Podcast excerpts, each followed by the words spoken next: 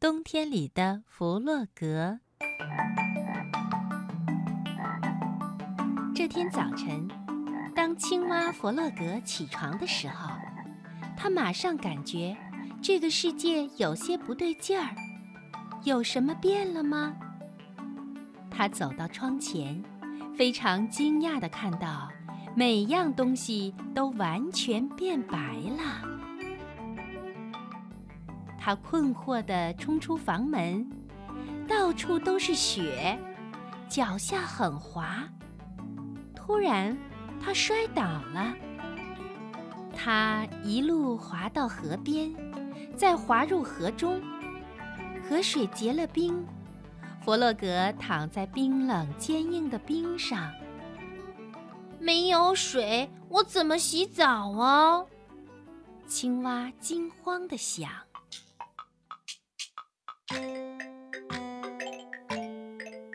他坐在河边，冷得发抖。小鸭脚踩冰刀鞋，飞快地溜了过来。“嗨，弗洛格！”他说，“天气这么好，我们一起溜冰吧。”“不，我快冻僵了。”弗洛格回答说。“可是溜冰对你有好处。”小鸭热情地说。我来教你吧。小鸭将冰刀和围巾给了青蛙弗洛格，然后自己在后面推它。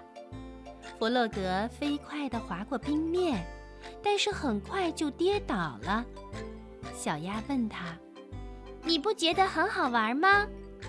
可是弗洛格的牙齿一直在打颤，他几乎冻僵了。他对小鸭说：“你瞧，你有一件温暖的羽毛外套，而我只是一只光秃秃的小青蛙。”哦，你说的对，那你就留着这条围巾吧。我要走了。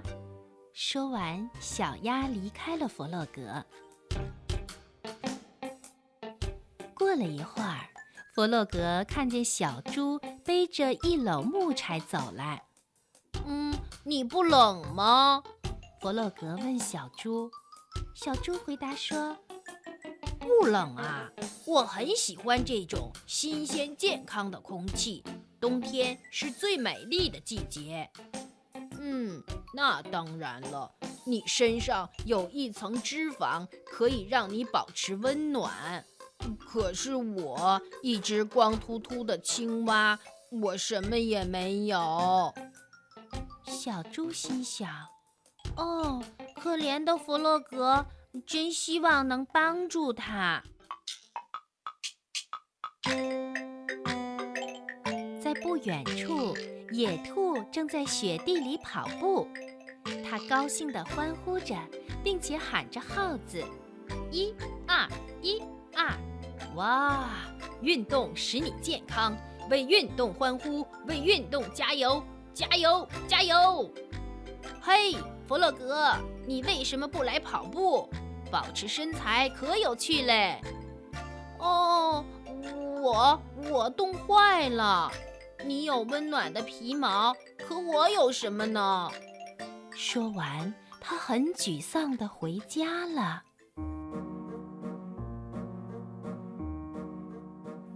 第二天，朋友们来找弗洛格一起打雪仗，可是青蛙弗洛格却提不起劲儿。他喃喃自语地说：“嗯，我我快冻僵了，我只是一只光秃秃的小青蛙。”他边说着，边拖着沉重的双腿，孤零零地走回了家。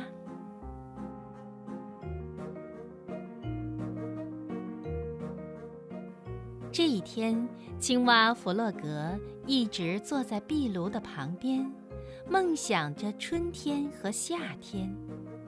木柴呢，被他烧得一根也没有了。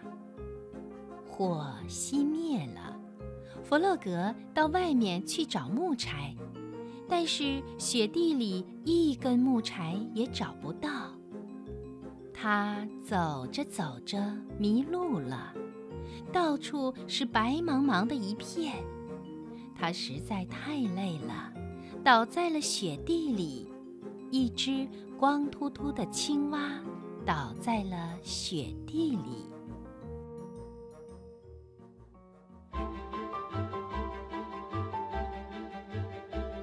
幸好朋友们发现了它。弗洛格呻吟着说：“哦，我好冷。”野兔说：“来吧。”大家小心地把它抬回家，放在床上。野兔拿来了一些木柴，把火生起来。小猪熬了一碗有营养的汤，小鸭在一旁为弗洛格打气儿。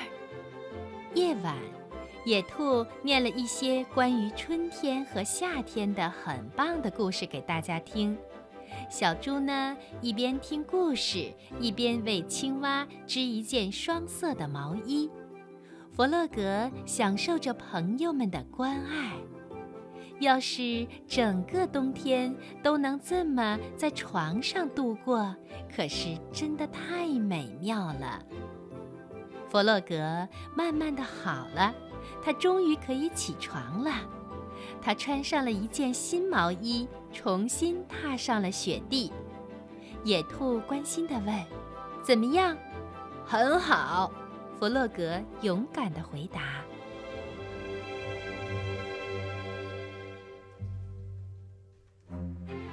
漫长的冬天过去了，这天清晨，当弗洛格睁开眼睛的时候，马上觉得有什么不同了。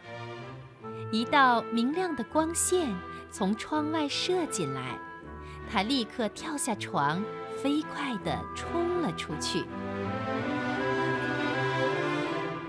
哇！他高兴地欢呼起来。太阳高挂在天空，整个世界都是绿色的啦。他高兴地说：“嗯，当青蛙真好，我可以感觉到阳光洒在我光溜溜的背上。”朋友们看到弗洛格这么兴奋，都很高兴。野兔笑着说。如果没有弗洛格，我们会怎么样呢？小猪说：“嗯，我简直无法想象。”没错，小鸭也赞同地说：“是啊，如果没有了青蛙弗洛格，生活可就不会这么美好啦。”